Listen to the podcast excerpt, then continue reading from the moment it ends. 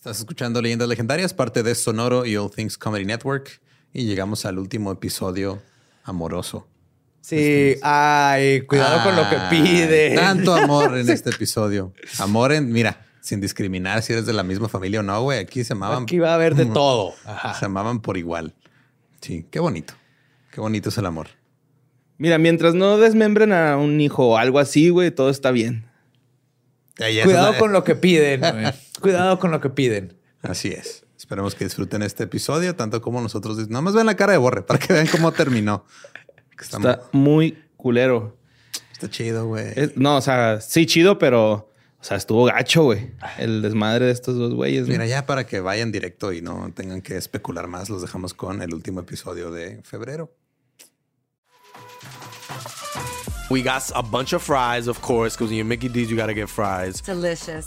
Frank wanted to stay and, and hang out in the McDonald's play place. Um, yeah, it was fun in there. Was, I was like, nice. no, that's for kids, Frank. Then he what got stuck on the slide, and we were like, Frank, we got to get back to set. we got back in time, guys. We got back in time. Oh, yeah. McDonald's. Everyone has an order. Go get yours today. Ooh, ooh.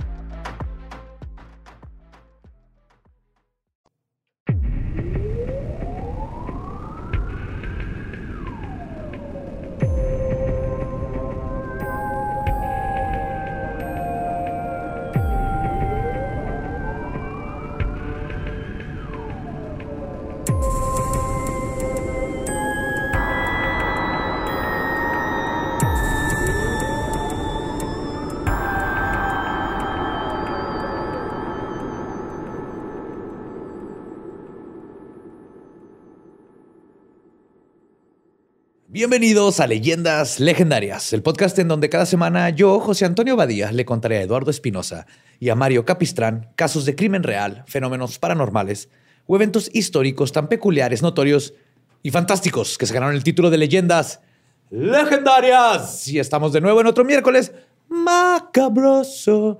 Miércoles macabroso, sí señor. Y como siempre me acompañan a mi diestra, Eduardo Espinosa. ¿Cómo andas de, cansado? Yo, chido. Yo llegué directo a dormir como jamás en la vida. Estuvo bien padre. Estuvo muy bueno. Y a mi siniestra, Mario López Capistrani, el borre, el buen borre. Algunos le dirían. Pero sí, muy bien, gracias. También. Sí, venimos Pachuca, Puebla, que... Cansadón, ¿eh? Cansadón. Bienvenida, nos dieron, sí. Qué, bonito, güey, eh, los dos, güey. Así. Sí. Tanto Pachuca como Puebla, chingón. Fuimos al, Salón de la Fama del Fútbol. Borre se lesionó. Me lesioné en un penal, güey, contra Oliver Kahn, güey. Y me la peló, güey, así. De tres dedos, carnal, al ángulo. Ya, por eso Gabe nos prohibió hacer cualquier actividad física porque nos lesionamos contra una proyección. Ajá. Sí. Ay, güey. Pues seguimos en febrero, el mes del amor y la amistad. Y celebramos este mes porque el amor te hace crecer como persona, te brinda una red de apoyo y, si todo está bien, sexo. Pero, como todo en la vida, hay excepciones. Existen casos en los que una pareja sentimental hace todo lo contrario y puede sacar lo peor de ti, sacar el monstruo que tienes dentro o ayudarte a darle más vida. Es el intro de Pokémon, ¿no? Ese. Gotta kill them all. La pareja de hoy deja en corto el término relación tóxica. Si creímos que, que la pasada estuvo hardcore, neta, ¿no? No, güey. Rey y Marta. Rey y Marta se van a quedar cortos. Marta, güey, la odio, cabrón. Estoy hablando de dos personas que se unieron por una historia común de abusos, pero también de victimizar a otras personas. Un hombre Libra y una mujer Sagitario. Eso no me dice nada. Absolutamente. No, a mí sí, que no son compatibles, güey. Ahí estaba, güey. Mira, si hubieran salido ellos de su signo zodiacal, no hubiera pasado esto. No hubiera pasado esto, ¿verdad? Deberían de ponerlo en la, escuela. Ellos tenían una pésima relación con el sexo y dejaron un saldo de por lo menos 20 mujeres muertas y una casa del horror. Les voy a contar la historia de Rosemary y Fred West. Rosemary. ¿Esa canción está basada en esos güeyes? ¿Sí? ¿Sí? ¿Sí? ¿Y también es un títere? no. Pero hay algo de eso, güey. No, ok. Sí, mucho fisting, ¿no?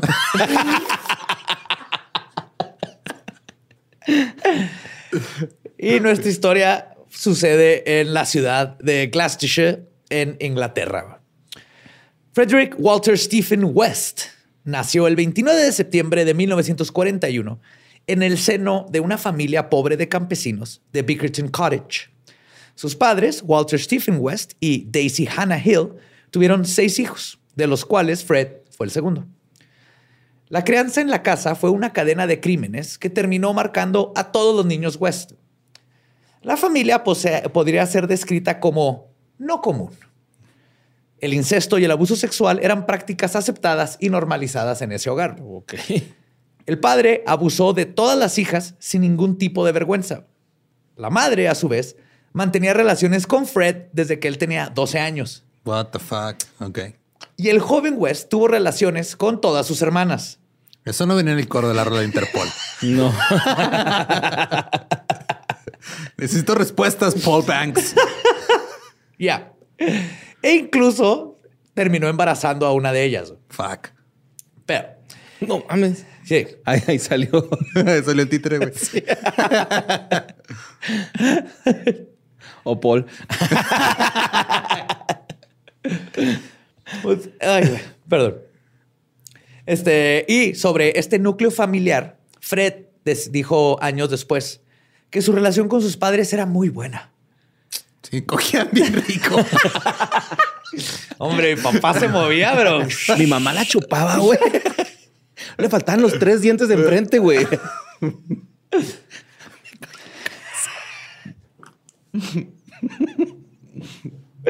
Ustedes querían este tema, ¿no? Pues ahí está. denme, algo está pasando raro aquí. Vale, está batallando con su Surface. Tanto que presume su Surface, güey. Eh, no es la Surface, es el pinche reader. Ciérrate. Ah, ya. Ciérrate. Vamos a dejar esto, no lo vamos a editar. Vamos a dejar esto ahí. Sí. Para que todo el mundo batallando. Ahí está. ya. ¿Todo bien? Creo que sí. ¿Seguro? es que está como se va de página en página. No, algo, no, algo está mal. Espérenme, espérenme. que volver a empezar. Bueno, vamos a ir hablando de los papás de este güey que. ¿Qué crees que.? ¿Por qué eran tan buenos en la cama? ¿Por qué los quería tanto, güey? No, regresa, documento, regresa. que acabo de crear. No sé. O sea que si, si, este güey tuviera un hijo con su mamá, sería su, hermano, su, no, su hermano y su padre. A su hermano es no. Sí, no, porque pues, o sea, sería hijo de él. Si embaraza a su mamá, Ajá. es papá de su mamá. Es, es el papá del hijo de su mamá. Ajá, es el papá del hijo de su mamá. Entonces su hijo. No, es tío, güey, también. Tío, papá y hermano. No, su hijo es su hermano. En serio, discúlpenme, todo el mundo que está escuchando no mames, qué asco. Microsoft es tu culpa. no, no, no fue Y de seguro el vato olería ajo, güey. Estoy seguro, güey. ¿Por qué va a oler ajo? Pues imagínate, güey, pues. ¿De qué me perdí? Güey, imagínate cogerte a tu mamá, güey, y luego que salga ahí un güey, huele abajo, güey. Estoy seguro, güey. Estoy seguro que un hijo. llegamos al desmadre y esto ya se fue por la deriva, güey. Ay, güey. Ok, listo, todo bien ya. God damn it, God damn it, no me puedo volver a pasar esto, güey. Los descuido un ratito. Ok. Él decía que la relación con sus padres era muy buena, güey, y su madre lo protegía e incluso se iba a pelear con los maestros cuando Fred se metía en problemas. Por otro lado, Walter Stephen crió a Fred a su imagen y semejanza. Desde chico le enseñó todo lo que un padre de esta calaña le enseñaría a su hijo. Como coger con borregos. Ah, cabrón. Sí, Sofía era parte de la familia. Pues a mí no me tocó. y otra forma de maltrato animal. Además, su padre le dio el consejo de sabiduría que marcaría sus acciones por el resto de su vida. Me los imagino así como este, jugando con sus guantecitos de béisbol, güey. Y se acerca el papá y le dice, Fred, y Cualquier hoyo soy yo. Cualquier hoyo es trinchera. No, le dijo, y cito, puedes hacer lo que quieras, pero que no te cachen haciéndolo. Esa fue la filosofía que le impartió el papá. Lo que quiero decir, Fred, es que estás cogiéndote al borrego del vecino que el vecino te está viendo por la ventana. Mal. Mal. Estás castigado. Primera ya te ha dicho que el borrego va arriba y tú abajo. Va, es va. No. Pues de esta manera. Llega con el va, oveja, oveja, va. De esta manera, Fred desarrolló una relación insana con la sexualidad y aprendió a no tener empatía hacia ningún ser vivo. Fred podía hacer lo que quisiera siempre y cuando supiera cómo esconder sus crímenes. Su crianza provocó que el futuro asesino tuviera un pobre desarrollo psicológico e intelectual. Dejó la escuela a los 14 años porque nomás no la armaba. Y siendo prácticamente analfabeto y teniendo un, eh, un coeficiente intelectual de apenas 80. güey. ¿No tenía insomnio? ¿Por qué, por qué contaba? Es que no podía dormir porque si se ponía a contar ovejas se le paraba, güey. Pero después de un puñetón, Pero luego ah, qué iba rico se siente el colchón. iba sí. cogiendo cuántas ovejas se cogía y es como un puñetón más contar ovejas. Sí, contar ovejas, puñetón, Mejor que la melatonina. No, hombre, güey. Ajá, sí, sí. Pues con las pocas oportunidades laborales que tenía, consiguió trabajo como campesino. Fue a los 16 años que le pegó la pubertad. Porque acuérdense que todo esto es antes de los 16. Fuck. Sí, cierto. y se volvió más atractivo para las chicas. Fred era un adolescente cualquiera, pero tenía su peguecillo y quería tener citas y hasta ahorró para comprarse una motocicleta y ser cool, porque todo el mundo quería una moto. Pero ser más cool tuvo un precio. A sus 17 años tuvo un accidente de moto que le fracturó la pierna, el cráneo y lo dejó en coma durante una semana. Cabrón. Y, ajá. Oye, ¿esto es en qué años más o menos? Se me fue el pedo con eso. Eh, ¿Aquí en qué año va? Pues ya tiene 16. Pues nació en el 40 y... Sí, 50, güey. Ajá. Ah, ok. Nació en el 41, 16, 57. Ujú. Eh, lo logró. ¡Yay! De hecho, ahorita voy a hablar más de matemáticas. Ah, pues bien.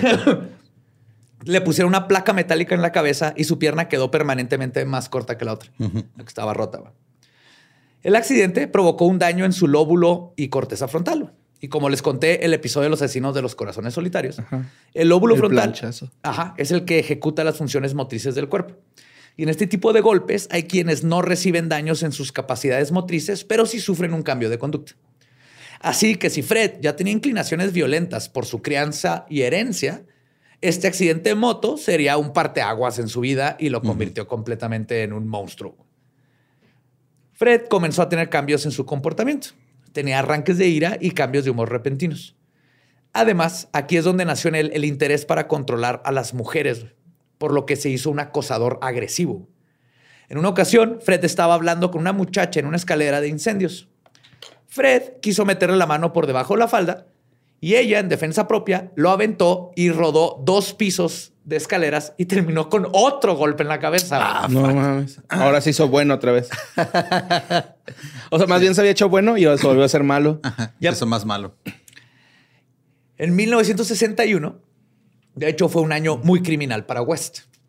Después del incidente anterior de las escaleras, lo multaron por robar una joyería y además tuvo su primer crimen donde violó y embarazó a una niña de 13 años. Cabrón. Esa niña era su hermana Kitty. No, fuck. Cuando fue interrogado por la policía, Fred les dijo que había estado abusando de su hermana por un año. Luego les dijo, y cito, que eso no es lo que hace todo el mundo. Literal, ven una familia donde para ellos esto era, Era normal. completamente normal. Pero fue Kiri la que lo denunció. La madre de Fred se preparó para testificar a favor de su hijo en la corte y defenderlo. No mames. Iba a testificar contra su contra propia su hija. hija.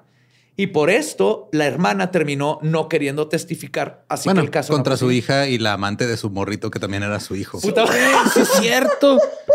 Que seguro este hijo iba a oler a cebolla. Pues que está tratando de rastrear dónde venía. O sea, ¿cómo vas a testificar en contra de tu propia hija? Pero pues era su competencia. Sí, ¿no? le bajó al hijo. Ajá. Sí, La, cierto. la hermana le bajó al hijo, sí, sí. Y aún así, esto provocó, o sea, de todas maneras, después de esto, lo corrieron de la casa. Y toda la familia le dejó de hablar. O sea, La familia, tíos. A eh, Kiri. Sí. Eh, eventualmente la mamá y el papá los, los siguieron viendo y todo, pero ahorita sí fue de, te me vas. Y lo más probable es que no fue por el ataque sexual, sino porque rompió la primera regla de la familia West, que no lo atraparan. Y embarazar. Eso no les importaba. no les importaba tanto eso. Luego, en septiembre de 1962, Fred tuvo a su primera novia conocida, Catherine Costello. Ella era una prostituta que trabajaba bajo el nombre de Rina y estaba huyendo de la policía por varios robos. Estaba en una encrucijada. Además de todo, estaba embarazada de un hombre pakistaní e iba huyendo de su casa de Escocia. Ok. Fred la recogió en una parada de autobús y Rina vio cómo el camión en el que se iba a subir fue detenido por la policía porque la estaba buscando. Entonces fue de fuck, o me arrestan o me voy con Me este voy, vato que acabo desconocido que acabo de conocer. Qué bonita historia de amor, güey. No mames. Ay, güey. Podría decirse que Fred le salvó la vida. güey. Incluso la ayudó con una coartada para justificar que estaban este, huyendo. Los dos dijeron que Fred era el padre del bebé. Y así es como que este, terminaron casándose y luego se mudaron a Coatbridge en Escocia. Este olía a curry, güey. Ahí va, ahí va, el guisado, ¿no? Hacer un podcast Scratch and Sniff. Al principio del podcast hay que poner las cosas que tienes que tener a la mano para que vayas oyendo el podcast. Pero había un problema con toda la historia inventada. Cuando nace el bebé, era birracial. Sí, no se parecía ni madre a Fred, güey. No. Entonces Fred le dijo a su familia, güey. Así de, oh no, me engañó. Es- Esto estaba vergas, güey. Le dijo a su Se familia. nos quemó.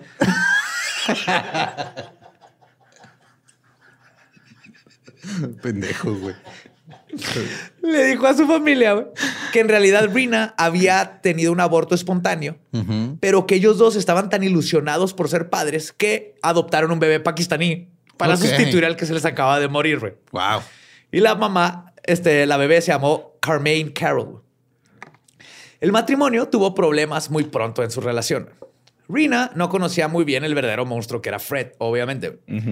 Él le exig- le exigía tener sexo diario, pero su hambre de poder y control lo apartaba de tener relaciones sanas y no violentas. O sea, no nomás era de quiero tener sexo, era quiero tener sexo violento, abusivo.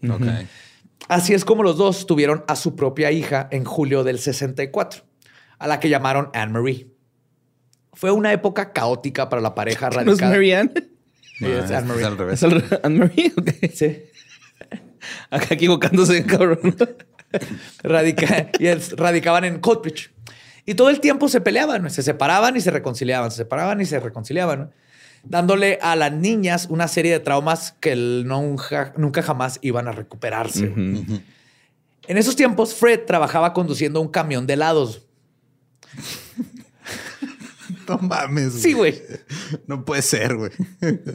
que, que- o sea, no, le- no le revisaron absolutamente nada. No, güey. Nada, no antecedentes penales. así Sofílico, violador, golpeador, camión de helados, güey. Y como todos los asesinos en potencia, como hemos contado aquí miles de veces, güey, sería como este eh, conduciendo un camión de helados, como cruzaría la línea del asesinato. Pero de una forma muy poco común para todos los casos que he contado. Fue por accidente que atropelló y mató a un niño de cuatro años el 4 de noviembre de 1965. Ok. Irónicamente, Se ese lo cogió. No, es que no, No, estoy hablando en serio. Estoy hablando en serio. No, no más no atropelló. Ah, Pero probablemente volteó y había una oveja y se la empezó a jalar y no vio al niño que estaba en la calle. güey. Ok, ok. Eh, Irónicamente, este fue el primer asesinato de Fred West. Como no fue a propósito, no tuvo repercusiones legales. Pero por el odio de los vecinos, se tuvo que mudar con su familia al parque de remolques de Lakeside en, en Gloucestershire. Se llevó su camión de paletas. Se lo Que vivía en quitaron, un iglú. Le quitaron su gorrito. güey. Entrégame tu cuchara para nieve. También la pequeña de del tobillo. camioneta. tu batelenguas del tobillo. En una de las mudanzas más extrañas, Fred se fue a vivir a este lugar con sus dos hijas, su esposa Rina, la niñera Isa McNeil y Anna McFall. Chinga, mucha feria, ¿o qué, güey? Eh, que Anna McFall era una amiga de Rina que estaba enamorada de Fred. Yes. El matrimonio terminó en separación cuando Rina huyó con Isa McNeil para escapar de los abusos de De Fred. Fred, ok. pero dejó a las niñas al cuidado de Fred y Anna. Cuando Catherine Costello... Sí, ya déjalas, no hay pedo, ya no tiene la troca. Ya, ya no tiene la, cami- la- la camioneta de las nieves, ya no. no las pasa puede seducir. Cuando Catherine Costello, alias Rina, regresó para ver a sus hijas, se encontró con la sorpresa de que su ex y su amiga ya estaban en una relación. Luego, en 1967, cuando Anna McFall tenía 18, quedó embarazada de Fred. Pero en el sexto mes de embarazo, Anna McFall desapareció. Su asesinato fue el primero de muchos por venir y el último en ser descubierto 30 años después. Entonces, da falta. Y, y, ah, más adelante nos vas a decir cómo. Ah, sí, claro. Arre. De hecho, ¿qué tal si te digo ahorita mismo? Arre, Simón. No se sabe a ciencia cierta las circunstancias del asesinato. La teoría más aceptada es que Ana le exigía a Fred que se divorciara de Rina para que ellos se casaran. Y solo por eso Fred la decapitó, la desmembró y la enterró. Años más tarde, Como que exageró con la respuesta, ¿no? Sí. totalmente. Años más tarde, Fred confesó que Anna McFall fue el verdadero amor de su vida. Anna fue la primer víctima oficial de Fred West y fue el arquetipo de sus víctimas durante las siguientes dos décadas. Joven, bonita, probablemente escapando de su casa y una persona que nadie denunciaría si desaparece. Fred West ahora trabajaba como con un conductor de pan, de un camión de panecitos. Wow. Panadero con el pan. Panadero con el pan. Ese güey nomás le encantaba repartir cosas. Yes. Simón. Y fue durante una de sus entregas. Pues, pues que empezó como repartidor de leche amateur. Y ahora de panoche. ¡Oh, my God! Te mamaste. Well played. Sé que lo tenías ahí. Mira, Te, te- te jaló como hilo para Sí, que no nos dijeras tú. saltamos esas miradas de. Vas tú. Esas miradas de quién va primero. ¿Quién va a empezar a hundir al otro? A ver. Ay, güey. Ah, güey. Pues fue aquí dura- en, en una de sus entregas cuando conoció a su futura esposa. Y la más grande cómplice de sus atrocidades. Rosemary. Siempre que digas el nombre lo tienes que decir así. Sí, tengo que. El 29 de noviembre de 1968, Fred recogió a Rosemary Letts. Ese día era su cumpleaños número 15. Ah, bien morrita. Sí, está bien chiquita. Este güey ya, ya era mayor, ¿no? Sí, ya. Sí. Ya, ya tenían un, un- Ya buenos tenía años. un hijo, una hija, una hija adoptada. Dos asesinatos. Güey, se ve. Ajá. Si ven fotos de Fred ahorita, güey, se los veanlos ahí en el show notes, güey. Es muy extraño pensar que Rosemary lo describía como, y cito, un hombre capaz de hipnotizar hasta los pájaros con su encanto. No. No, vean la foto de... Princesa de Disney, No hay, no. Pues sea como fuere, los dos tuvieron una conexión instantánea, güey, a pesar de que Fred le llevaba más de 10 años. Los dos eran personas sumamente dañadas con crianzas anormales y abusivas y fantasías de poder. Es que esto fue una tormenta perfecta, güey, que no mames que se conocieron estas dos personas. Rosemary Pauline Letts nació el 29 de noviembre de 1953. Sus padres eran William Andrew Letts y Daisy Gwendolyn Letts, ambos con problemas psiquiátricos. Bill era esquizofrénico y Daisy tenía depresión crónica. ¿Qué pedo? Por la misoginia y las atrocidades que se practicaban en ese entonces, Daisy fue obligada a pasar por terapia de electroshocks durante todo su embarazo, inclusive en su noveno mes de embarazo, donde todavía le dieron una descarga completa en el cerebro que se cree que afectó completamente el desarrollo de Rosemary. Yes. Un toquezote, güey. Sí. Así como Fred, Rosemary tenía un bajo rendimiento escolar y en su familia el incesto y el abuso sexual eran cosas del día a día. güey. William Letts tenía relaciones con ella y su hermana mayor. Rosemary continuó teniendo sexo con su papá aun cuando ella estaba casada con Fred. What the y ahorita va a llegar más a eso. Es que son las personas más pinche enfermas del mundo y se encontraron, güey. Ok. Se encontraron mientras uno vendía pan, panecitos. No, es que Dios los hace y solitos se juntan. Es el Lobiliu Sholiu. ¿O ¿Cómo era? Folía tú, güey. Lobiliu Sholiu. No, pero aquí los dos estaban locos. Ajá. Sí, sí. Chale, güey. Pues Rosemary desarrolló también una mala relación con el sexo. Se cuenta que caminaba desnuda por la casa todo el tiempo, ya adulta, con el papá y bueno, adulta, así de adolescente. Y la llegaron a cachar abusando sexualmente de sus hermanos menores. Ok. Cabrón. Sí. Sus padres se separaron y ella decidió vivir con su padre esquizofrénico. Para no estar tan sola. Sí, pues. Quería coger una de las alucinaciones.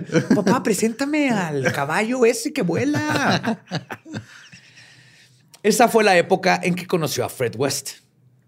En lo que tiene que ser el chiste sangriento más grande del destino, estos dos monstruos conectaron. Comenzaron a salir al poco tiempo y Rose disfrutaba de cuidar a las hijas de Fred. Cuando ella cumplió 16, se mudó con él al parque de remolques, cosa que el padre de Rosemary no estaba de acuerdo desde el inicio. ¿Pero por qué?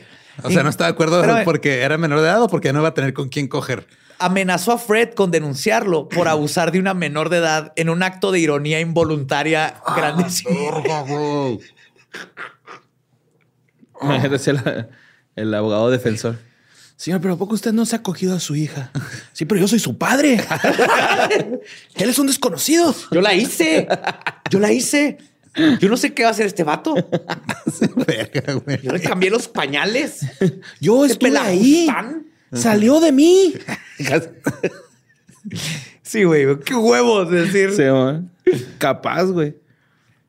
Otro año pasó cuando Rose se embarazó.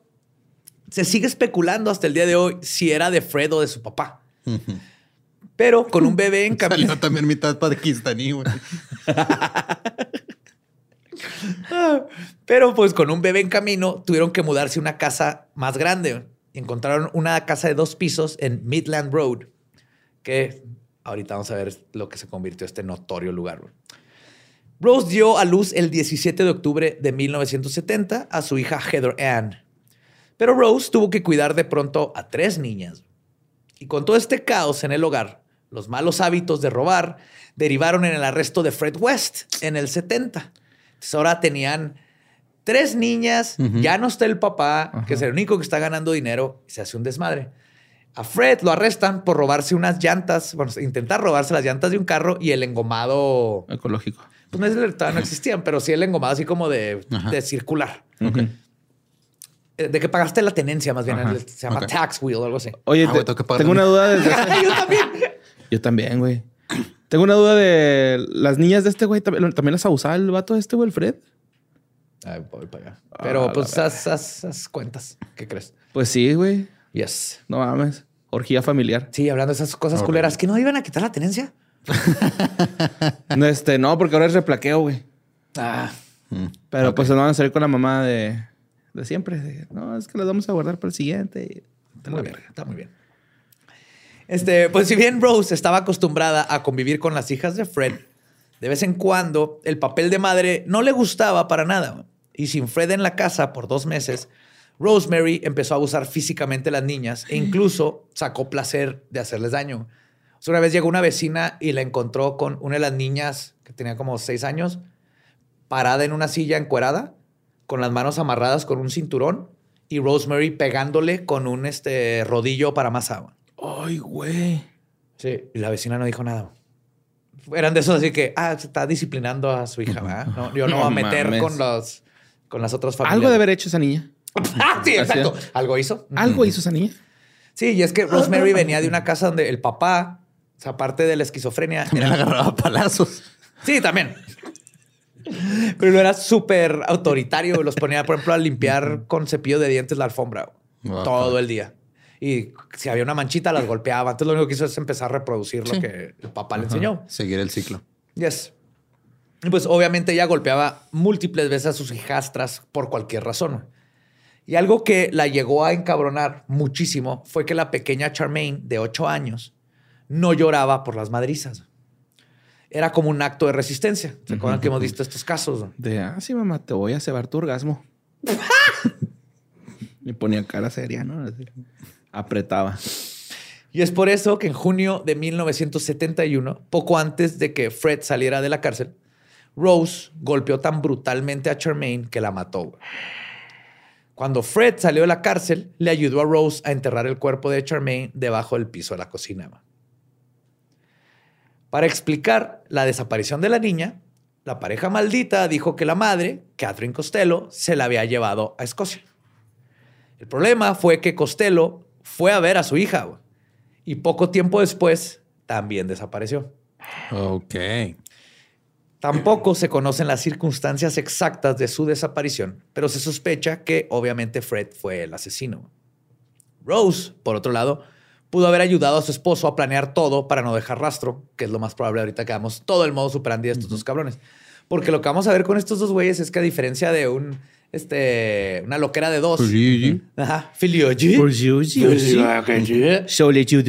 A diferencia de un omelette au fromage acá. ¿no? Le du fromage. Aquí era los dos están. Es, es raro ver a dos sociópatas, psicópatas así juntos. Estos los dos estaban culerísimos. güey. Pues que más bien ¿Qué? nunca se han topado, ¿no? Ajá, es que para que se topen dos y se, aparte Ajá. se lleven bien. Sí, es como. Esto fue un en un millón. O sea, hay criminólogos que este caso lo van así como holy fuck. Si ¿cuál es la en un probabilidad? millón, quiere decir que hay 7 mil ahí. Un, un en seis billones. Ok. Sí, mejor va. Entonces hay una y un poquito más. Ok. Hay una ahorita haciéndose. O sea, a final de cuentas, no fue difícil explicar la ausencia de Rina Costello. Ella era comúnmente, ella comúnmente desaparecía sin avisar. Y de hecho, los West ni siquiera tuvieron que mentir al respecto, güey, porque nadie denunció su desaparición. A nadie le importa. No, era, era esta chavita que era una prostituta que siempre estaba moviendo de lugar a lugar. Nadie ni sabía, poca gente sabía que tuvo una hija. Entonces, cuando desapareció la hija, a la única que le importaba era ella, a Rina. Y cuando ella desapareció, ya no había nadie que, que buscara qué había pasado. Y con la antigua esposa fuera del panorama, el 29 de enero de 1972, Fred y Rosemary West se casaron en Gloucestershire y durante esta época fue cuando Fred desarrolló su fetiche de cuckold e incitaba a Rosemary a mantener relaciones sexuales con otros hombres, tanto por dinero como por fetiche. Y a menudo la observaba a través de huecos que hacía en la pared que había diseñado justamente para ver cómo su esposa tenía sexo con otros hombres y además cobraban lana para pagar la renta. Ok. Y Rose estaba de acuerdo con esto. ¿eh? Esto no fue un caso de él forzarla. Nada. Rosemary contentaba. También le sacaba fotos eróticas y las publicaba en revistas de intercambio de parejas para anunciarla y sus servicios de prostitución. Ok. Que hasta aquí, eh, si están haciendo eso ellos dos, como dos adultos. Sí, pero ya llevan tres asesinatos Yes. entre los dos. Yes. Dos niños, una mujer. Ya está cabrón, güey. Muy cabrón. Y aquí, pues, Ah, no, cuatro. No, también falta Ana. No, ya van cuatro. Cuatro. Sí, es cierto. Y el niño que atropelló, así lo contaste. Por eso, Sí. dos niños y dos mujeres. Y obviamente ya sabemos que Fred tenía una relación muy violenta con el sexo. Pero si algo tienen en común los dos eran sus fetiches. Y porque Dios no existe o nos odia, este par de pésimos padres se reprodujeron de nuevo. No mames. En junio de 1972 tuvieron otra hija, Mae West. La familia estaba creciendo considerablemente y la pareja de- decidió mudarse a una casa más grande aún, donde todos cupieran y donde Rosemary pudiera recibir clientes como trabajadora sexual, porque ahorita les iba bien en el business. Aquí es cuando se mudaron a la calle de Cromwell número 25, un edificio de tres pisos que tiempo más tarde sería conocido como la Casa del Horror. Pero la familia no podía pagar la casa con los ingresos de ambos ni con la prostitución. Por lo que Fred la modificó para tener más habitaciones y rentarlas. Y ahora los West serían conocidos como los peores caseros de la historia. Una habitación ¿eh? estaba destinada exclusivamente para que Rosemary recibiera clientes. La habitación, llamada entre la familia como Rose's Room, o el cuarto de Rose, El cuarto del roce. tenía mirillas ocultas para que Fred la espiara mientras tenía sexo con otros hombres. Y un Glory Hall. Por si se atrevía también. Por si fuera poco, el padre de Rosemary también visitaba a su hija para hacer uso de sus servicios. ¿Le daba tarifa especial o no le cobraba? o... Lo peor es que no pagaba, güey. Y no se crean, güey, eso no es lo peor. Lo peor pe- es que está cogiendo a su hija. No, no, lo peor es que estos encuentros sucedían con la bendición de Fred. Y eso no es lo peor.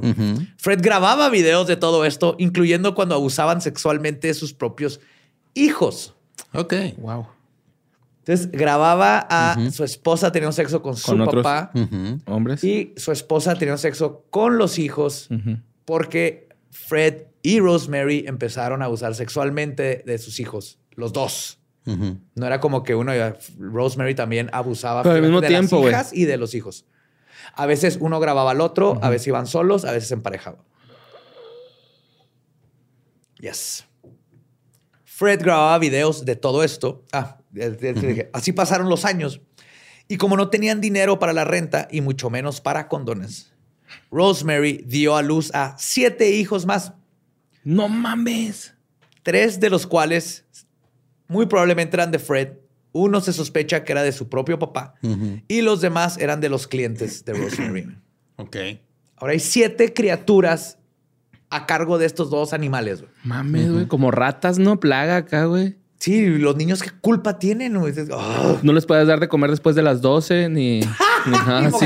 Ni mojarlos, güey. porque ya- Ahora en su nueva casa, los West escalaron rápidamente en su agresión sexual y eventuales asesinatos en serie. güey.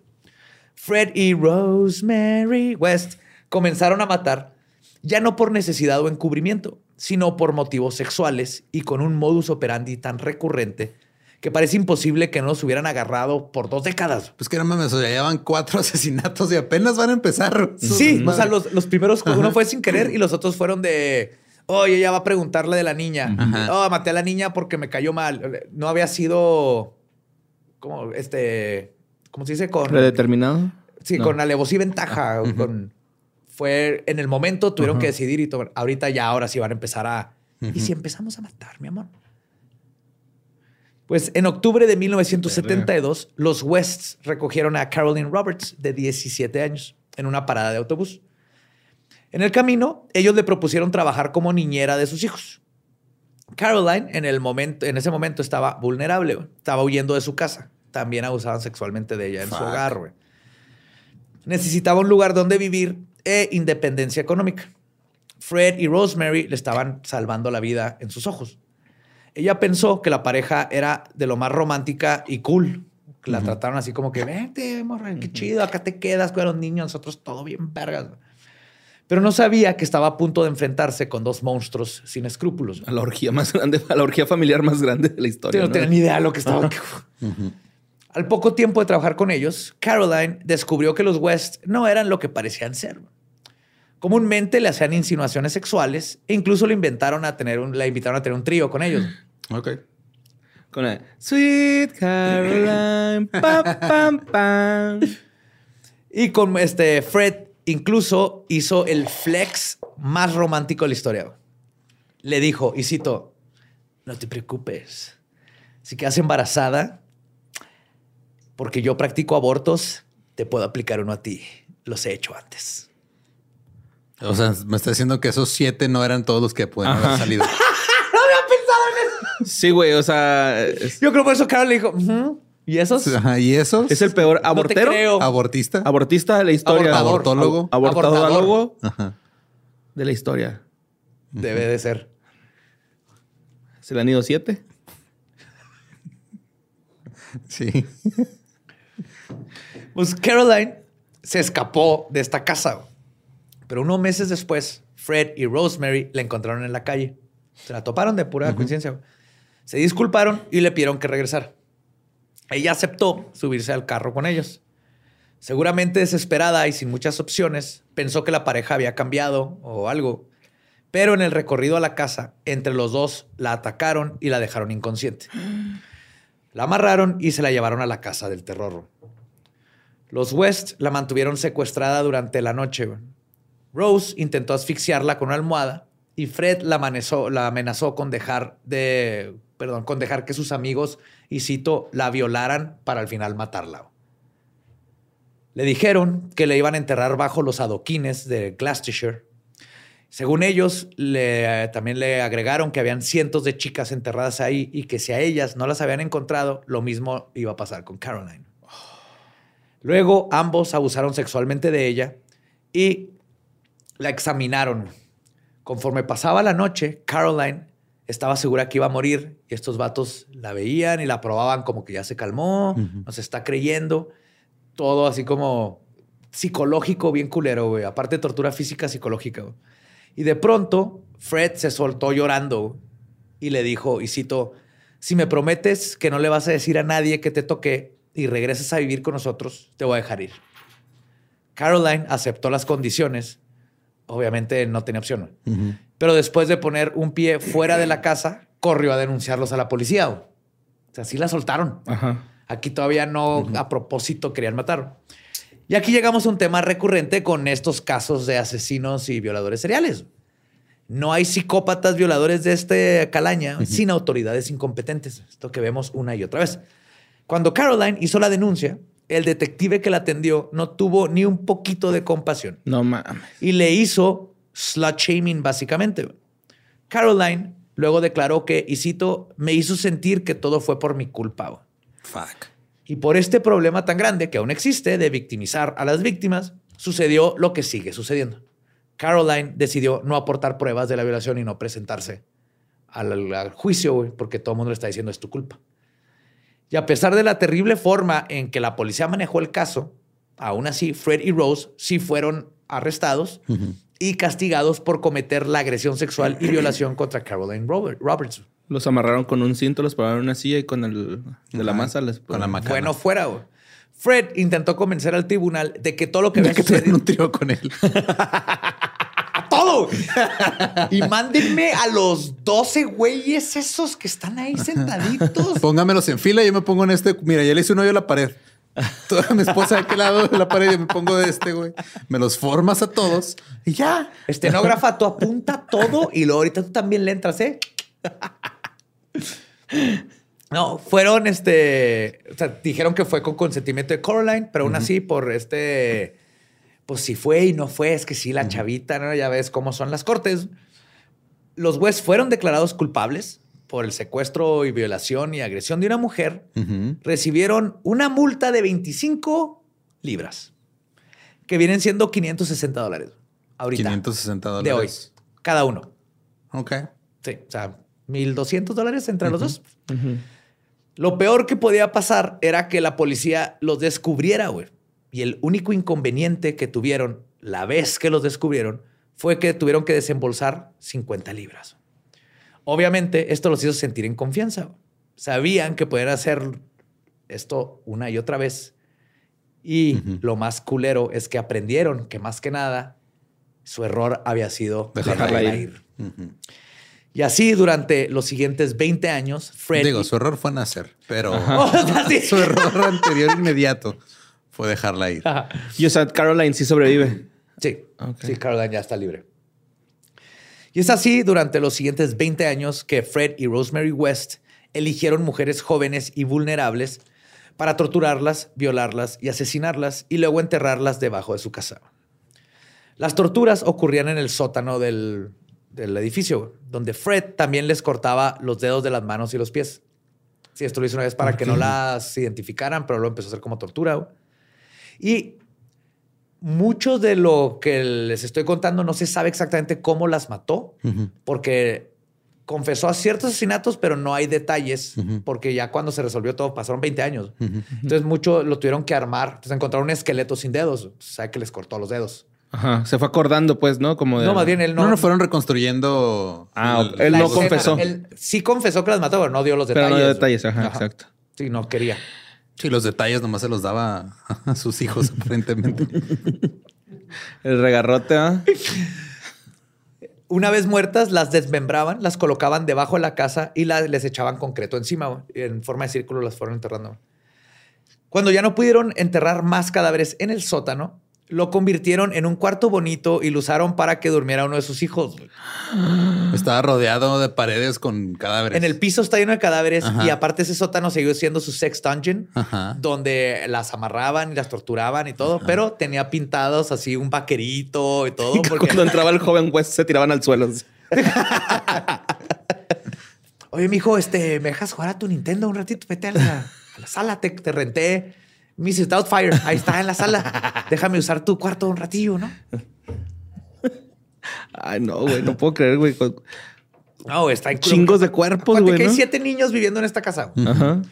Con este modus operandi asesinaron a por lo menos ocho mujeres que llegaron como inquilinas o empleadas al número 25 de la calle Cromwell. La primera víctima de esta época fue Linda Go, de 20 años.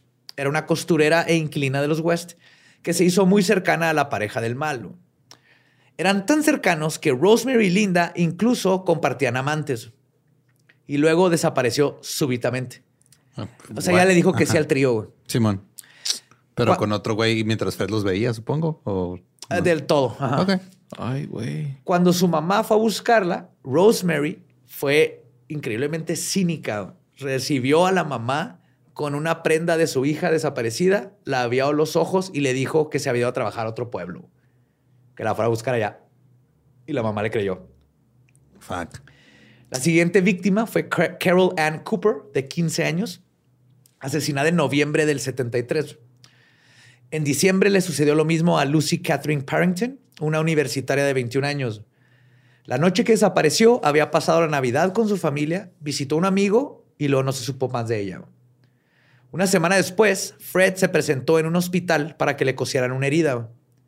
Más adelante, se descubrió un cuchillo junto con el cadáver de Lucy, por lo que se cree que Fred se ha de haber cortado por Ajá, pendejo de- cuando de la apuñaló o cuando la estaba desmembrando. Lo más probable es que cuando estaba desmembrando, porque Sí, las le- mataban más con asfixia que Se les llenó de sangre, como dices, y luego se les recorrió. se re- resbala, exactamente. Pues siempre debe estar filosofía. Lecciones de leyendas De legendarias. Butcher, ajá. Con cada asesinato, la pareja perfeccionó su modus operandi. Era la actividad que más les gustaba hacer juntos. Fue una droga estimulante que se había convertido en una adicción. Tomen clases de cerámica, güey. Vayan a pintar juntos mientras toman Vean vino. un spa, güey. Vean, Ajá, vean una serie, vean No euforia. mamen. Pinche gente enferma, güey. Sí, era una adicción que alimentaban uno al otro. Pero la cosa solo se iba a poner peor. Cuando no podían conseguir víctimas, la pareja se tornó contra sus propias hijas. Anne-Marie, quien ya tenía ocho años, fue llevada al sótano. Ahí, Fred abusó sexualmente de ella mientras Rosemary observaba y luego Rosemary abusó sexualmente de su hija. Bueno, hijastra. No, sí, esta sí es su hija, Anne-Marie, Anne-Marie sí. Después de eso, que es de las peores cosas que pueden suceder en este mundo, Anne-Marie logró escapar de la casa. Y lo mismo ocurrió con Heather y Mae West. Pero, o sea, el, el abuso sexual, perdón. Pero ellas no pudieron escapar como Anne-Marie. Fuck. Y obviamente huyó, pero no arregló absolutamente nada. Entre 1974 y el 79, el matrimonio asesinó a otras cinco mujeres. Sus víctimas conocidas fueron Therese Saintstaller, una bailarina de ballet de 16 años, Shirley Hubbard, de 15, Juanita Marion Mott, de 18, y otra fue Shirley Ann Robinson, de 19 años, que primero quedó embarazada de Fred West. Luego, los asesinos dijeron que Shirley era amante de West y se jactaba de ser la sustituta de Rosemary, cosa que hizo encabronar a Rosemary Y se le y echó. no quería hacer enojar a la señora West. Shirley fue vista por última vez en mayo de 1978 cuando tenía ocho meses de embarazo. Fuck. Sí, entonces él sube el número de víctimas porque no sabe cuántas de ellas estaban embarazadas. Finalmente, el último asesinato de este tipo fue en agosto de 1979. La víctima fue Alison Chambers, descrita como, y cito, una adolescente rebelde, nacida en Alemania Occidental y que vivía en un orfanato ahí mismo de Gloucestershire. Se sabe que tenía una relación previa con los Wests. Trabajaba en un bufete de abogados y desapareció en agosto de 1979, poco antes de cumplir 17 años. Y hubo un momento en que los cadáveres ya no cabían en el sótano, por lo que empezaron a decidir enterrarlos en el jardín. Para no levantar sospechas, Fred se la pasaba diciendo a los vecinos que estaba haciendo modificaciones regularmente. Estoy remodelando la casa porque fíjese que ya no tenemos espacio, pero cada vez tienen menos hijos. No, es que ya no tenemos espacio. No, no, necesitamos, necesitamos ahí un porchecito para la carne asada, compa. Eh, ya creció, ya se hicieron fue. hicieron así como un gasivo y abajo estaban enterrados los cuerpos. Ajá. Y es probable que las víctimas de las que, se, no, eh, de las que les he hablado no sean las únicas. Lo que sabemos es que ellas fueron las que fueron encontradas en, la, casa. Si hubo otras mujeres asesinadas, probablemente se deshicieron de ellas en otros lados después de que ya tampoco había espacio ahí ya o no podían enterrarlas abiertamente en el patio porque alguien las estaba revisando o de plano porque las mataron en algún otro lugar. Decenas de mujeres que pasaron por la casa en la calle Cromwell fueron víctimas de esta infame pareja. Pero no hay que olvidar que mientras los West cometían todas estas atrocidades, sus hijos vivían en la misma casa del horror. Sus hijas no solo fueron testigos de todas las atrocidades que estaban haciendo, sino que vivieron el infierno día a día durante los primeros años de sus vidas. Mientras que los hijos eran forzados a ver los videos que los papás grababan abusando sexualmente de otras mujeres y de sus hermanas. Y luego eran golpeados por su mamá con un cenicero de cristal pesado si quitaban la cara o cerraban los No ojos. mames, a mi papá. Mi papá a mí nada más me obligó a ver Ultraman.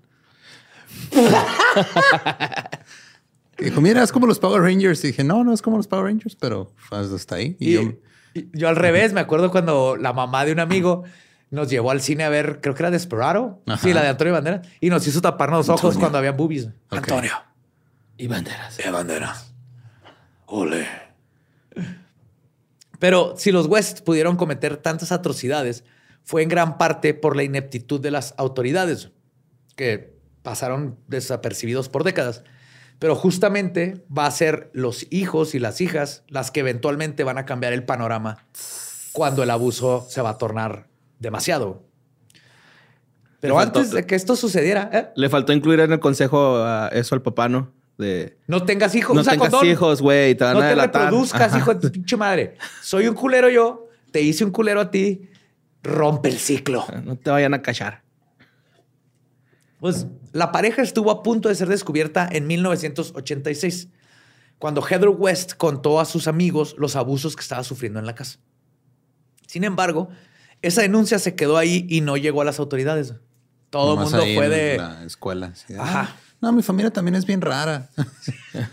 Güey, los Mi míos. papá es fan de la Segunda Guerra Mundial, güey. Te puedes decir todos los nombres de los tanques. Le ama a los Sherman. ¿A tú- ¿Cómo te va a ti con tu familia? No, casi igual. Cogen bien rico. Conozco a tres Sherman, banqueros. Pues esto provocó la ira en la pareja güey, cuando se enteraron que andaba contando cosas. Lo más triste de la historia de Heather es que en junio de 1987 todas sus esperanzas de tener una nueva vida fueron desmoronadas cuando no fue admitida a un trabajo en un campamento al que había aplicado. Ese era como su, Su, Su sueño. su, Ajá. eh, deja tú su sueño, era su salvación, güey.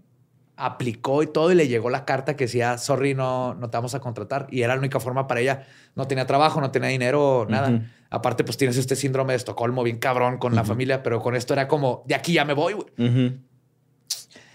Y pues justo por eso le cuentan los hermanitos que lloró toda la noche. güey. La, la escucharon llorando y en la mañana del 19, cuando sus hermanos se fueron a la escuela, Fred y Rose actuaron. Heather fue asesinada brutalmente a patadas en la cabeza después de ser torturada semanas antes de su cumpleaños Güey, qué por pedo, sus papás. Después de asesinar a su hija, Heather y Rosemary se fueron escuchados teniendo una discusión tan fuerte que el vecino dijo Algo "¿Qué está pasando?" y despertó muchas preguntas entre los vecinos que aparte también se estaban haciendo pendejos. Sí. Ellos sabían que algo estaba bien en esa casa. Pero cuando la desaparición de Heather levantó más preguntas, no solo en el vecindario, sino que se cruzaron ahora este, a los papás de los amigos de la escuela y todo el mundo empezó a comentar. Fueron y les preguntaron. Y Freddy y Rosemary dijeron que se había ido al Escocia. trabajo que le dieron. Y es exactamente sus hermanitos. ¿Se acuerdas que se fueron a la escuela? Cuando regresaron de la escuela, lo que dijeron, ¿qué creen? Siempre sí le dieron el trabajo a su hermana. Y ya no va a estar aquí. Pero mames. y luego tuvieron que seguir inventándose cosas, güey, porque luego se embrolló toda la historia cuando los hermanitos y otros empezaron a decir, ¿y por qué no nos escribe? ¿Y por qué no nos No ha regresado, ajá. ¿Por qué no ha regresado? Y entonces inventaron que se había ido a vivir con una novia lesbiana. Ah, ya, como para que fuera. como que fuera tabú y ya Ajá. nadie preguntara. Y No esa, mames. ajá. Y así fue como que justificaron de por qué no se comunicaba con nadie, No mames. Y según la versión de Fred West de años después, güey, él no tenía intenciones de matarla, pero Fred sintió que se había burlado de él, por lo que Isito tenía que quitarle la sonrisa de la cara y se le pasó la mano. Verga, sí, le quité toda la cara. Sí. A patadas. Pero Como Fred, canguro. Fred no era un hombre sin sentimientos. Luego declaró que el asesinato de su hija le molestó. Especialmente cuando vio que Rosemary había cortado el cadáver en pedazos. Ah, la Y cito, esto dijo Fred, ¿por qué chingados la cortaste? Rose me contestó, porque no cabía en el bote de basura.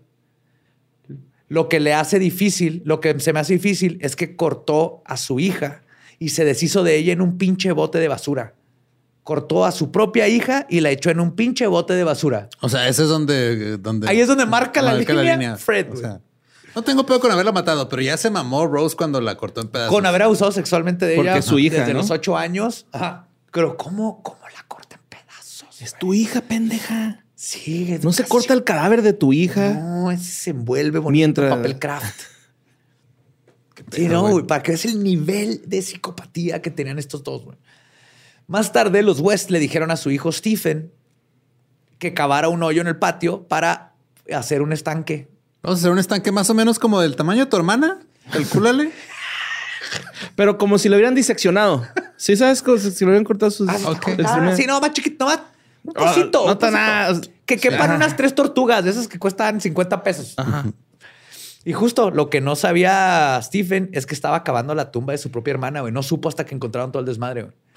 Cuando él estaba haciéndolo yo, él creía que su hermana se había ido a trabajar. güey. La monstruosidad de estos dos obviamente no tenía límites. Y ni siquiera el instinto asesino, por no ser encarcelados, los ayudó a mantener la guardia baja. Porque en muchas ocasiones Rosemary amenazó a sus hijos diciéndoles que, y cito, Los va a mandar al campamento. Acabarían bajo el patio como Heather si se portaban mal, güey. Así. No ¿Te- mames. ¿Ya tendiste tu cama? No. Vas a acabar en el patio. ¿Quieres acabar en el patio como Heather? Y los niños así que, "Uh, excuse me, what? Es que el patio se llama el lugar donde renta con su novia lesbiana. Este, Así les decía, güey. Ya no les valía madre. güey. Obviamente los niños ahí ya estaban así de que, Ya what culiadones. the fuck. Sí, no, no estaban pendejos los niños. Pero si combinas en una licuadora la peor maldad con la estupidez prepotente que suele suceder con este tipo de asesinos, el resultado va a ser un par de asesinos tras las rejas. Pero esto ocurrió cinco años después del asesinato de Heather, hasta 1992. fuck. Un día, Fred se grabó abusando sexualmente de una de sus hijas. Ella estaba harta de todos los abusos y corrió a contarle a sus amigas lo que había sucedido. Gracias a esto, una de las amigas le contó a su mamá y fue ella quien acudió a la policía. Esto significaría el principio del fin para la pareja West, al fin. Cabe aclarar que los West no pasaron desapercibidos durante las dos décadas. Sí habían rumores de lo que ocurría, pero no había pruebas. Y no hay que dejar de mencionar, además, la incapacidad o nomás la falta de ganas de hacer algo respecto de las autoridades. Cuatro de las víctimas de los West fueron reportadas como desaparecidas, pero nadie los ligó con la casa de la calle Cromwell, a pesar de que gente le decía, es que fueron Ahí a fue. Ahí en esa casa, está Cromwell". raro. Ajá. Exactamente. Y si hubieran hecho tantita investigación, hubieran descubierto que las cuatro ahí habían estado en los West y fue el último lugar donde habían sido este, vistas. El 6 de agosto del 92, la policía no se podía ya hacer pendeja. Por fin se decidieron investigar la casa bajo la denuncia que acusaba a West como asesino y violador de este, y a su esposa Rosemary como cómplice después de que ya la hija finalmente dijo, está pasando esto en mi casa. güey". Ya cuando las amigas le hablaron a la policía. También se le levantaron cargos de abuso infantil y sus hijas e hijos fueron llevados a un hogar temporal. El problema es que denunciar y testificar por abusos es un proceso muy difícil y tortuoso, especialmente para las víctimas. Por lo que los hijos decidieron no presentarse en la corte y el caso parecía estar perdido. Ah, fuck. Sí. Sí, de por sí, imagínate el trauma, güey, lo tener que revivirlo y tener que contarlo. Y lo tienes personas que no les importa, güey, que dicen fue tu culpa o dudan ¿Para de qué ti. naces en esa casa? Ajá. Sin embargo, había un ápice de esperanza. Heather. No, Que se reformara y salir adelante. unos trabajadores sociales cuando que tenían los niños se dieron cuenta de la bromita que hacía Rosemary sobre cómo les los iba a enterrar en el jardín como a Heather. Y luego, usando la arcana ciencia de la aritmética, se dieron cuenta que faltaba una niña. ¿Ves? Era Heather. Heather, güey, la que salvó el pedo. Sí, pues ya. Entonces pensaron que esto era, y cito, una broma, pero si quieres, o tal vez no es una broma. O como decimos en México, entre broma y broma, la verdad se asoma. Y la- lo que se asomó fue un pedazo de Heather. Ah, yes. Y decidieron Solo un pedazo. ir con, ajá, decir a la policía y con esto obtuvieron una orden de cateo para excavar el jardín en busca de evidencia. Aún así, qué suerte tuvieron que les dijeron que sí. Porque nomás fue como un, un instinto de, a ver, los niños cuentan esto y, y falta una niña y, y estos niños dicen que te fue con su novia lesbiana y no les escribe, hay que revisar. Y fue así como en febrero de 1994 detuvieron a Fred West y comenzaron las averiguaciones. Ellos no esperaban encontrar algo tan atroz. Tal vez decían, pues, abusaban sexualmente y faltó una hija y probablemente mataron a la hija. Después de un par de días encontraron el fémur de Heather West. Cerca de ahí encontraron otros dos fémurs. ¿Fémures? Fémures. Fémures. Lo cual significaba que, según la arcana ciencia de la aritmética, o Heather tenía Tres tres, pies, Tres piernas, perdón. sí. o había más de un cadáver enterrado en la casa. Hmm. Fred, Pues tres piernas, ¿no? Sí. Fred no cooperó con las autoridades. ¿Por qué? De hecho, comenzó a tener un comportamiento errático y dijo testimonios que se contradecían. Como no podía mentir por su libertad, ya que él, pues, no era una persona inteligente, tenía un, un IQ muy bajo. Solo le quedaba decir que las muertes de estas mujeres habían sido un accidente. Todos fueron accidentes. Todos fueron accidentes. Sin sí. querer. Sí, como si salvó la cayó primera, mi ¿no? bota, ajá. Confesó eventualmente porque la presión fue demasiada y se retractó y luego volvió a confesar el asesinato de su hija, ahora negando que Rosemary estuviera implicada y así era un bailable entre la policía y no, le- no sabían qué creerle y que era verdad y que no. Lo cual es bueno cuando te confiesan algo, pero es malo a la hora de tener un juicio, Sí, porque no saben exactamente qué. que es qué- verdad que no y en qué, se puede regresar de testimonio. nuevo, sin, sin evidencia. Entonces tuvieron que amenazar con que iban a derribar la casa y excavar cada centímetro de terreno. No, no, no, nomás el cuarto del niño. Pero algo en Fred ahí dijo, no, pues ya valí verga y confesó que existían otras nueve víctimas, además de las que habían encontrado. Aunque más tarde confesaría haber matado a 30 mujeres. Ay, cabrón. Yes. Entonces no, no sabemos dónde están las demás. No.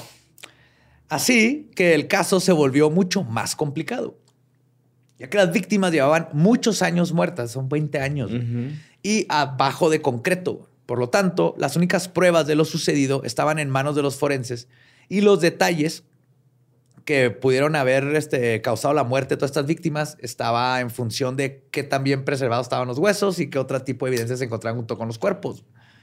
Y los videos y las cintas no los recuperaron. Nomás hay una persona que sé que él tiene la, los videos. Ok. Y se oye horrible lo que Sí, cuenta, sí. güey. Ajá. No Pero hay grabaciones de voz y de video. Ajá. Las averiguaciones señalaban que Fred no, pod- no podía estar haciendo todo esto solo. O sea, no era posible que su esposa que vivía con él no se diera cuenta que su jardín estaba lleno de cadáveres. Ni el cuarto del niño. Tu esposa se da cuenta cuando no secaste bien el plato y lo pusiste en el lugar donde no va. Ajá, pues que también Tienes te que dar cuenta que le escarbaste. Ponlo donde va, güey. Sécalo bien, güey. Y quitas listo. Desmémbralo bien y entiérralo bien y, Y unas lombrices ahí, güey. Lombriz de tierra para que vaya consumiendo el pedo ya. Composta. Composta. Pues a ella también la detuvieron, pero dos meses después, en abril del 94. güey. Inicialmente por delitos sexuales, pero eventualmente lograrían conectarla y también la acusarían por asesinato. Fred fue interrogado 151 veces a lo largo de la investigación. Se mostró perturbadoramente sereno. Tantas veces como existían Pokémones en la primera generación. Red, confiesa. Se mostró perturbadoramente sereno durante todo este tiempo, pero al fin confesó de todos los asesinatos, incluidos los de su primera esposa, Anne McFall. Mientras tanto, Rosemary fue entrevistada 60 veces y probó ser la más psicópata. Nunca confesó nada, nunca mostró una sola Arrepentimiento. ajá, así muestra de arrepentimiento. Cada vez que le preguntaban algo, ella respondía, y cito, Que te valga. sin comentarios. Ah, no mames. No comments. Cuando Fred admitió su culpabilidad, ella decidió lavarse las manos y negarse a verlo de nuevo. Y dijo, él fue el que hizo todo y yo no lo quiero volver a ver, güey. Pero aunque Rosemary se mantuviera con la sangre fría, los investigadores lograron ligarla a los asesinatos gracias a la denuncia por abuso sexual que había hecho su niñera Caroline Roberts. El 30 de junio de 1994, Fred y Rosemary West fueron enjuiciados ahí mismo en Gloucestershire. Él fue acusado de 11 asesinatos y ella de 10. En la noche del 3 de julio de 1994, Fred fue declarado culpable por asesinato. Durante su encierro, Fred West fue descrito como, y cito, un hombre carente de compasión, consumido por la lujuria sexual, un asesino sádico, alguien que había optado por no ser parte de las normas de la raza humana, el verdadero arquetipo del mal. y yo coincido, cabrón, con esta descripción Sí, de este animal, güey.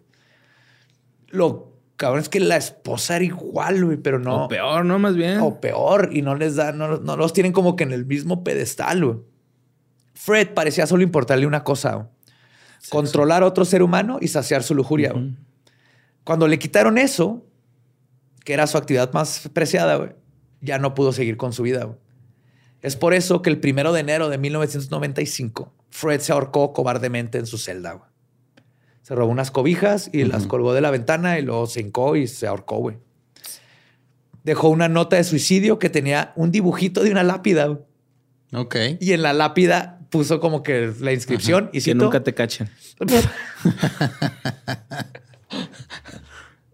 Las ovejas no hablan.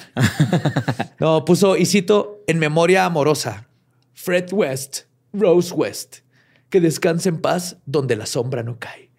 En perfecta paz espera a Rose, su esposa.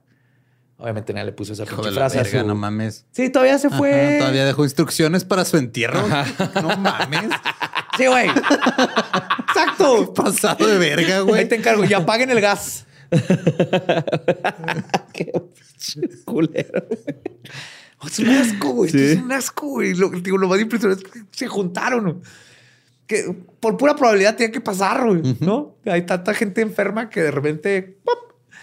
Pues su funeral ocurrió el 29 de marzo de ese año con tan solo tres personas presentes, más de las que se merecía, pero las necesarias para bajar, el ataúd y claro. mandar la bendición, porque pues ahí tiene que estar el sacerdote huevo. güey. Mientras tanto, las pruebas contra Rosemary eran circunstanciales porque nunca confesó. Si quizás había un poco de arrepentimiento en ella, lo mostró durante su juicio cuando le mencionaron a su hija asesinada. Al final, lograron inculparla por tres asesinatos, uno de los cuales era la niña Charmaine, asesinada cuando Fred estaba en la cárcel hace ya varios años, que obviamente si Fred estaba en la cárcel, No pudo de- haberla o matado él. Ajá. Y alguien que fue crucial para poder culpar a Rosemary fue su hijastra, Anna Marie, que fue la que había contado al principio todo lo que estaba sucediendo. Y aquí mismo en la corte fue y se paró y contó todos los abusos que sufrió a las manos de Fred y Rose. Incluso cómo su papá la contagió con una enfermedad de transmisión sexual No cuando mames. tenía 10, 11 años. Y uno quejándose que te regalan cosas que no pediste en Navidad, güey. Sí, gracias por esos calcetines. Ahora los Sí, aprecio tanto. Qué bueno que no fueron sífilis.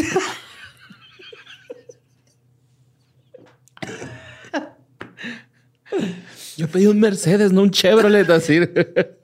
Yo pedí un Mercedes, no chancro. Ay, Chevy Chancro, güey. Ah, Aquí lo triste es que el- para que vean cómo el- las atrocidades de Fred y Rosemary no solo son las personas que mataron, sino el trauma psicológico que le Sí, hicieron que a ejercieron, güey, siete niños más todas las personas que están alrededor. Semanas después de que Anne tuvo que revivir su pesadilla, brincó a un río para suicidarse. güey. La salvaron esta vez, Ajá. pero nomás el tener que revivir ese trauma, no.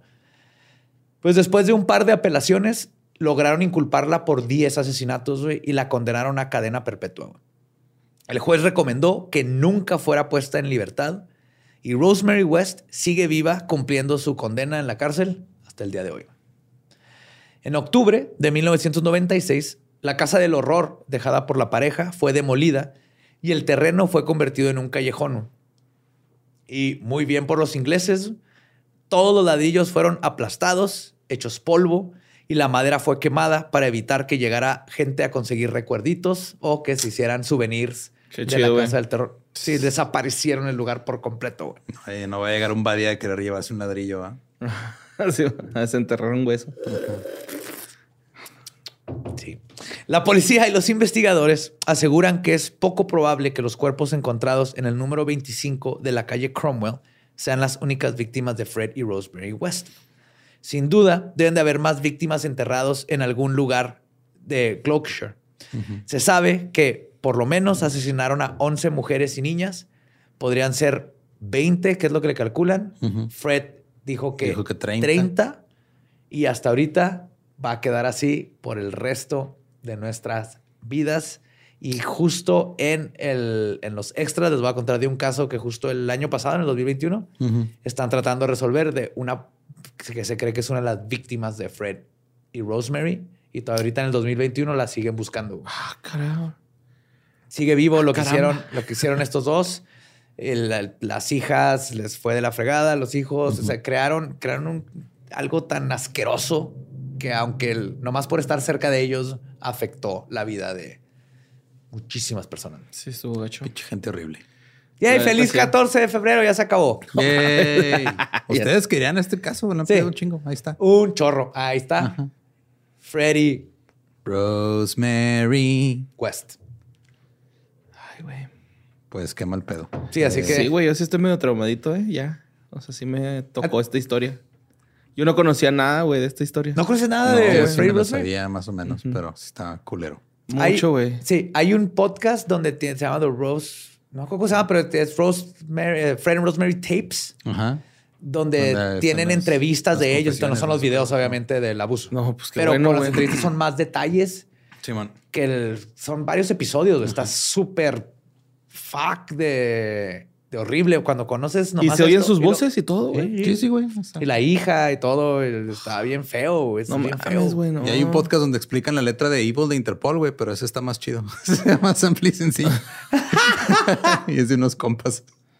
Ahí nomás habla un poquito de dónde sacó Sí, la eh. letra Paul Banks. Sí, o sea, si quieren irse por nomás ah, algo relax Simón. O, o perder todo lo así, su esperanza en la humanidad, ya tienen dos podcasts. O las dos, ustedes saben. Sí, güey, hagan lo que quieran. ya tienen aquí, al- ya, ya saben en qué se van a meter. Vayan a caminar, güey. Mediten, güey. Mediten en si son buenas personas o no, güey. Ya, güey. No se llenen su cabeza de tanta cosa. Ya. Échense un gallo, güey. No mames. No se crean, ese no. No se los recomiendo. Mejor síganos en redes. Sí, totalmente, sí, sí, ahí sí. no pasa nada Síganos más. en todos lados como arroba leyendas podcast. También me encuentran como arroba ningún Eduardo. A mí como Mario López Capi. Ahí me encuentran como El Va Diablo. Recuerden que pueden encontrar todas las fuentes que hemos utilizado para las investigaciones ahí en nuestra página leyendaslegendarias.com. Y mi tesis está en script. Dejen de buscarla en el otro guion porque eh, me llegan demasiados correos a mi Gmail y ya no lo puedo usar. Ese ya no sirve, ya borré el archivo, pero por alguna razón Google sigue insistiendo. Búsquenlo en script. Y con eso nuestro podcast ha terminado. Podemos irnos a pistear. Esto fue palabra de Belzebub.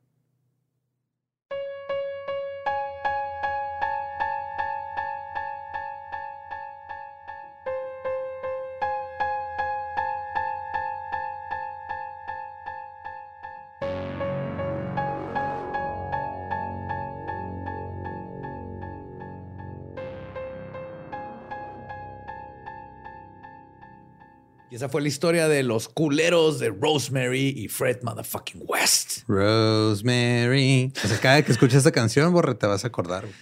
Qué bueno que no me gusta Interpol.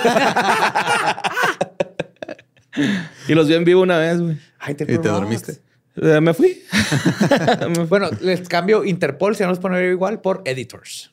Si les gusta Interpol, les va a gustar Editors. Y esa es mi forma de següeyar fuera de... eh, Fuera de, vámonos a la verga el de lo que estuvo, ajá, de lo denso que estuvo Y este pedo. digo, los datos... de- Estuvo muy feo, güey. Muy Estuvo feo. tan denso como la masa de cadáveres con concreto que está bajo la casa. Así de denso estuvo. Oh, yes. ¿Estás bien, Borre? ¿Vas a poder dormir hoy? Se me hace que no, güey. Y luego iba a dormir en un colchón en el suelo, güey. Los entonces- cráneos tenían tape, cinturones de cuero amarrados. en- por eso medio se especula que les pudieron haber hecho, güey, porque estuvo culero. güey. Todo el sótano era una cámara de tortura. Diagonal, el cuarto del hijo. Ay, güey.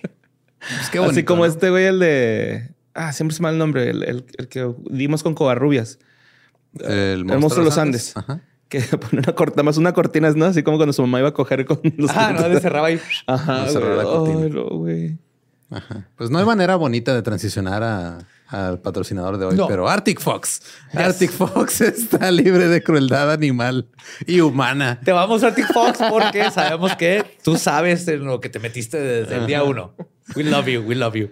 Ajá. Está libre de crueldad animal, libre de crueldad humana, libre de PPDS y cosas feas que te van a echar a perder el- la cabeza. Cuero cabelludo. Cuero cabelludo y está en muchos colores. 100% Tania se vegano. la acaba de volver a pintar. Ahora regresamos y llego y Tania está ahora con el pelo azul. güey. Ajá, sí. Le quedó bien chido. Sí, se le- Mezcl- ajá, sí se le ve mezcló chido. un azul con un verde, no me acuerdo cuáles son los tonos. Es que eso es lo chido porque vienen dos tamaños, güey, y puedes mezclar colores, güey. Sí, puedes comprar varios chiquitos y hacer tu... lo básico de teoría de color, puedes sacar colores bien pelones. Pero se lo tienen que bleachar, güey, porque luego hay gente que se lo pone sin haberse decolorado el cabello y no le agarra el tinte y luego ya andan quejándose, güey, pues, sin siquiera saber Güero cómo se usaba. No es, es, es blichado, tiene que estar así. decolorado. de colorado. Decolorado. Que también Arctic lo vende, güey. Ajá. El Y de pues color ahí pueden conseguir Si todo no va a en Amazon el- o Sally. El tono. Ajá. Y, y, pues muchas gracias, Arctic, por seguir así, y seguir aquí, perdón, aún después de episodios como el de hoy. Sí, qué pedo, güey. El peor momento para anunciarse.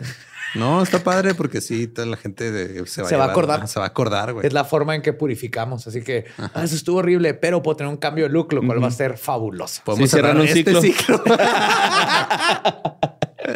Ay, qué bonito. Pues ya, sigue marzo. Ya vamos a dejar de hablar de cosas de amor, creo. No sé. Sí, se acaba cosas de amor. Vienen cosas este, un poquito más relax y así, porque siempre es- este, siempre que escojo así un mes para hacer un, se pone bien tenso todo, porque un solo tema así está pesado. Es que ahora sí lo llevaste Pues- del más light, güey, al más pum, densote, ¿no? Sí. Porque el otro sí estuvo como que uno tranqui, Es que me fui del light al que todo el mundo grande. quería. Sí. Y yo sé, antes de que me digan, yo sé que falta motherfucking hija de la chingada Homolka. Ah, sí. Van a salir, no se preocupen, pero ese sí tiene que ser como de dos o tres episodios porque el Kenny Barbie Killers está bien verga. cabrón. Más que nada toda la investigación alrededor, cómo hicieron, la hicieron mierda. Este, entonces, por eso no salió ahorita, porque hubiera sido básicamente el mes de los Barbie, Kenny Barbie Killers. Eso para el día del niño, ¿no? Por los juguetes. Ándale, sí. Por ser lo que quiere ser. Sí, y si todavía nos están escuchando, pueda que todavía alcancen a verlos en la Ciudad de México. Sí, creo que quedan ahí unos cuantos boletos para el Pepsi Center. Una nada. Nos dijeron ahorita que Quedan se pocos. soltaron Ajá, unos soltaron ahí. unos cuantos, Ajá, quedan pocos. Si estás escuchando esto o conoces a alguien que se quedó sin boleto, dile, chécate ahorita, porque sí, se liberaron ahí un- una cantidad pequeña de boletos, pero a- para el parecer ahí hay. Así es. Y pues vayan a comprarlos. Ahí está la liga aquí en la descripción del episodio. Y nos vemos ahí. En el Pepsi Center, borre. ¿Dónde estuvo Michael Jackson? Rosemary y Corn.